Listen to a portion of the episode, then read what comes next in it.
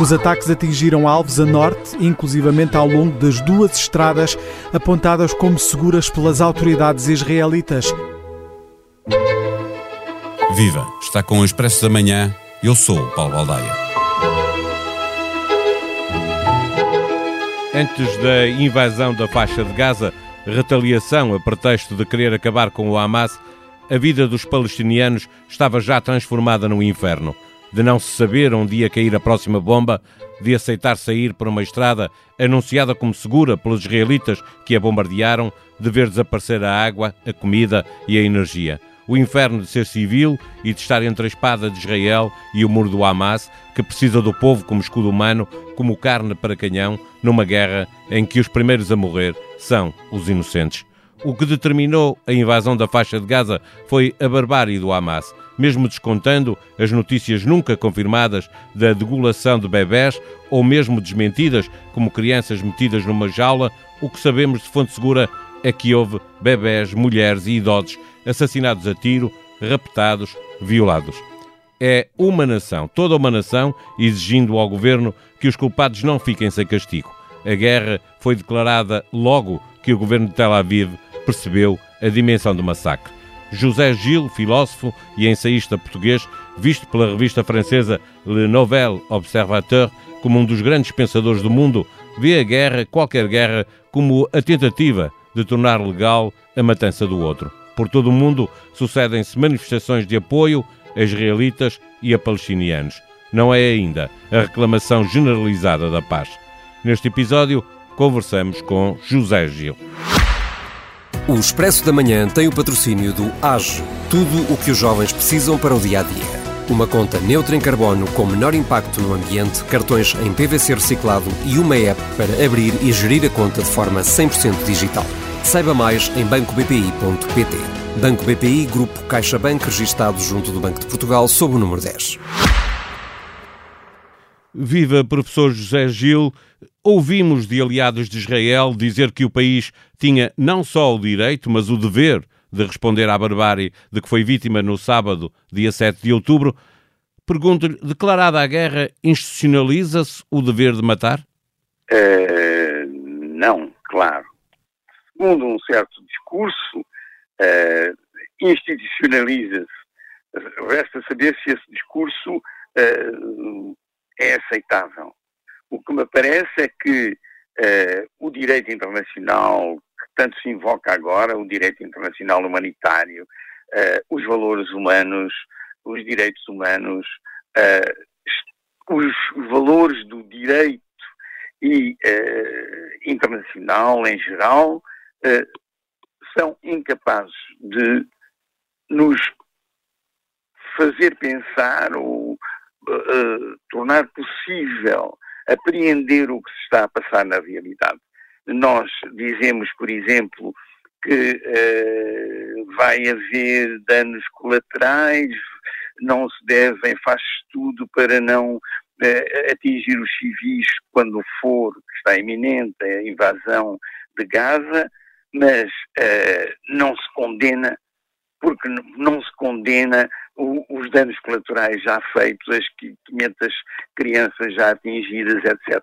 Quer dizer, a realidade uh, uh, escapa às nossas, aos nossos juízos segundo valores que não são capazes mais. Eu acho que o que está em jogo é precisamente uma realidade que não se deixe pensar e controlar, uh, é uma realidade em que a força e o, o, o, as correntes de força, as oposições de força uh, e as guerras uh, não são controláveis nem pensáveis atualmente.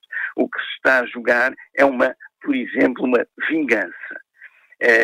o que se está a jogar, no, no fundo, na guerra da Ucrânia é uma vingança por razões que têm a ver com a constituição de uma ditadura, etc., e que tornam possível a institucionalização de, uh, uh, e, e, e uh, o imperativo total político da vontade de um homem. Aqui é da vontade de um grupo, o grupo era o, Hamas, que clama vingança pelo, por tudo o que se fez contra eh, eh, as populações de Gaza e as palestinianas, depois a vingança da retaliação. Uh, repare que o próprio direito internacional, reconhecendo o, a, o, o, direito, a, a legitimidade da retaliação de se defender, está a, a abrir uma pequenina porta à vingança, porque defender-se como? Onde é que está a linha que separa uh, precisamente o que se deve e, e, o que não se deve. Professor, quando, quando há... se mata porque alguém matou, importa saber quem começou? Importa para quem? Para os nossos juízos. O que, o que eu digo aqui é que há uma falha mesmo do nosso pensamento jurídico, uh, da nossa filosofia do direito, uh, relativamente a, a, a, a acontecimentos históricos, as guerras, uh, sobre a justiça e a não justiça de, de, das guerras, de quem começou, de quem não começou. Por exemplo, nós podemos dizer que um oprimido começa uma guerra contra um opressor. Bom, uh, começa uma guerra, mas essa guerra vai levar certamente a uma série de crimes cometidos pela própria pelos próprios defensores. Não há, não há na história, uh, uh, não há na história guerras puras. Uh, as guerras justas não são puras. importa saber, sim, importa saber quem começou, mas quem começou nisto? Mas para quem e com que valores vamos nós julgar? Isso é que é importante, é que os nossos discursos não estão, não são incapazes de dar conta com justiça.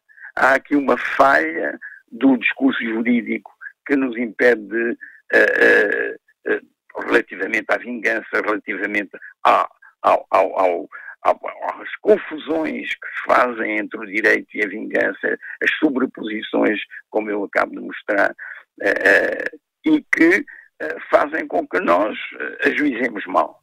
Eh, professor, eh, de um lado e do outro, eh, nós vemos manifestações de, de apoio, grande parte do mundo muçulmano e uma parte das sociedades ocidentais reclamando para os palestinianos o direito de se defenderem e de lutarem de todas as maneiras pela sua liberdade, e deem aspas para, para os israelitas pois, o direito claro. à resposta, mas não se, estas manifestações não são a favor nem de um lado nem do outro, não reclamam a paz. O que reclamam então? A razão do, do no conflito? Não, não reclamam a paz. A paz é, uma, é, um, é, um, é um ideal que, que, que no, no, no, refrego, no, no quente da, da ação, não se fala em paz. Né? Está-se lá para se falar em paz, tem que se recuar e tomar uma certa distância de sobrevoo em relação a isso. Não é o que faz o Papa, por exemplo, mas não é o que faz o Partido Comunista Português. Uh, já agora. Já agora. Uh, o que é que o, que é que o Paulo Baldeia quer dizer quando uh, quer insinuar ou que, que, não se fala em paz? Porque uh, pergunto-lhe uh, se não procurando a paz nenhum dos lados nestas manifestações, o que é que procuram? é dar razão a uma das partes? Absolutamente, é dar razão, é continuar uma luta de vingança que tem por finalidade uh, o, o, o poder, o poder e a dominação é realmente a força que está. Não, este, este, não é uma solução de paz ou de compromisso que se pede quando há essas manifestações. Não é. Essas manifestações não são pela paz. Nem as manifestações pró-israelitas, nem as manifestações pró-palestinianas atualmente. É muito difícil que haja em guerra, em situação de guerra, manifestações de massa pela paz. Esta guerra, mesmo que, que, destrua o Hamas, eh, não acabará ela por contribuir ainda mais para tornar ainda mais difícil a solução de dois Estados na Palestina? É, Parece-me que sim, parece-me que é evidente. Que é evidente. Uh, uh, portanto, uh, isto é sem fim. e é sem fim, uh, e, as, e, as, massas vão, vão no, ser levadas a, a, a, apoiar uma solução como essa. O que é que vai acontecer depois da destruição do Hamas? Vai haver manifestações contra, e manifestações a, a, quando se apoia o Hamas, esquece o horror do terrorismo. Estou a falar dos palestinianos. Os palestinianos não têm na cabeça o horror do, do, do, do, do dos massacres uh, perpetrados pelo Hamas. Não têm em, em, na, na cabeça o, o, a dominação, uh, o estado de, de, de, de, esmagamento em que o Hamas em Gaza uh, mantém a população palestiniana. É claro que não. Está a ver, nós, nós estamos muito longe de poder defender valores absolutos, que é o que nós fazemos nas democracias ocidentais, porque eles são constantemente negados pela história e, e, e, e pelo movimento concreto das coisas. Professor, para fecharmos a nossa conversa, este conflito leva já 75 anos, teve períodos eh, esporádicos de alguma acalmia, não sei eh, se posso dizer de paz. Eh, desta vez a Palestina pode estar a ser instrumental num mundo polarizado em que alguns países, com a China à cabeça, a Rússia e o Irão muito ativos, procuram colocar em causa a hegemonia dos Estados Unidos? Parece-me que sim, eu não sou politólogo, parece-me que pode ser. Pode ser como, uh, uh, sabe, instrumentalizado. Uh, há aqui muita coisa que se joga e que não implica, instrumentalizado implica ter uma intenção de manipular, uh, de instrumentalizar. Ora, isto, as, o, os Estados podem ser e as populações podem ser instrumentalizadas independentemente da vontade dos que instrumentalizam ou que quereriam uh, manipular. É? Podem ser instrumentalizadas pelo movimento das coisas sem se aperceberem por, por forças que. que bem, isto é, para mim, este, este conflito Israel-Hamas é uma espécie de expressão exemplar. Uh, de, de, de múltiplos planos em que há um caos do pensamento e um caos uh, da prática, das, das, dos becos sem saída em que as instituições e o pensamento das democracias ocidentais estão atualmente. Repare, na ONU, quem não está de acordo com os valores ideais de que fala António Guterres, e tem que falar. Mas se a ONU tivesse capacidade e força para impor esses valores absolutos, os valores deixavam, a prática deixava de ser uh, uh, absoluta e pura, e isto é constante. É, o, o, que se passa atualmente já se passou em muitas, muitas ocasiões históricas, simplesmente dada a exacerbação da violência manifesta no mundo inteiro e nas, nos conflitos bélicos atuais, essa caotização uh, e exacerbação é de tal ordem que é novo o que se está a passar. Nós tornamos-nos, uh, nós aceitamos uh, a mistura do, do, verdadeiro e do falso, do, do, do, um pequenino bom e um pequenino mau, da vingança e do direito. estamos constantemente nisto e numa atrapalhada que não conseguimos julgar ou julgamos que julgamos bem, mas imediatamente depois vem a realidade para dizer-nos alto. O que se está a passar agora, depois daquele massacre horrendo, é possivelmente qualquer coisa que nós não podemos aceitar que está já a passar. Uh, uh, uh, mas que é in, in, impossível de evitar. É evitar totalmente que é, que é não digo massacre, mas digo a morte injusta de, de, de, de, inocentes e de civis em Gaza, etc, etc.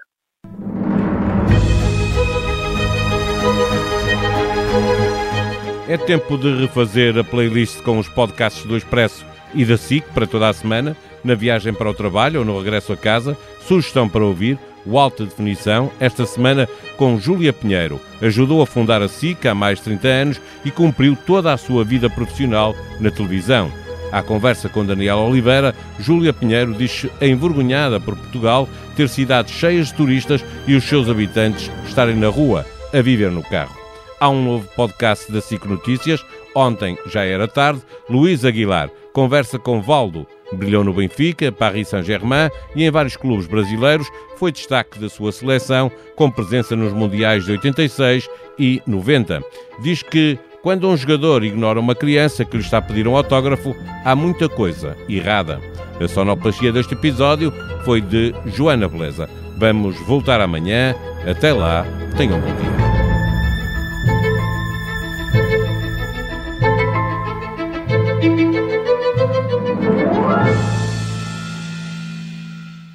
O Expresso da Manhã tem o patrocínio do AGE, tudo o que os jovens precisam para o dia a dia. Uma conta neutra em carbono com menor impacto no ambiente, cartões em PVC reciclado e uma app para abrir e gerir a conta de forma 100% digital. Saiba mais em bancobpi.pt. Banco BPI, Grupo CaixaBank, registado junto do Banco de Portugal, sob o número 10.